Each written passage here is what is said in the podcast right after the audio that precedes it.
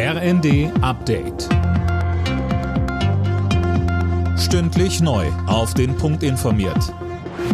Ich bin Dirk Jostes. Guten Tag. Im Wesentlichen wird der Tankrabatt an die Kunden weitergegeben, das zeigen Berechnungen des IFO-Instituts. Die Experten haben die Preise um den Monatswechsel mit denen im Ausland verglichen. IFO-Präsident Clemens Fuß sagte dazu bei NTV. Dass jetzt das Benzin immer noch teuer ist, das liegt daran, dass in Deutschland dann die Preise wieder angestiegen sind. Die sind aber auch in Frankreich wieder angestiegen. Insofern kann man sagen, der Tankrabatt ist schon weitergegeben worden und ohne den Tankrabatt wären die Preise noch höher.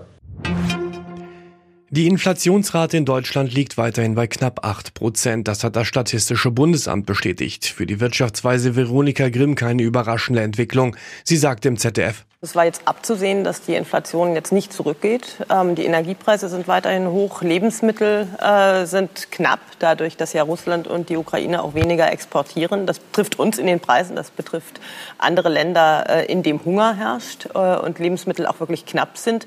Äh, und ich glaube, die Entwicklung wird sich noch etwas hinziehen. Also so schnell wird die sich nicht entspannen. Der ukrainische Präsident Zelensky hat von der Bundesregierung eine eindeutige Haltung im Ukraine-Krieg gefordert. Deutschland dürfe keinen Spagat zwischen der Ukraine und Russland versuchen.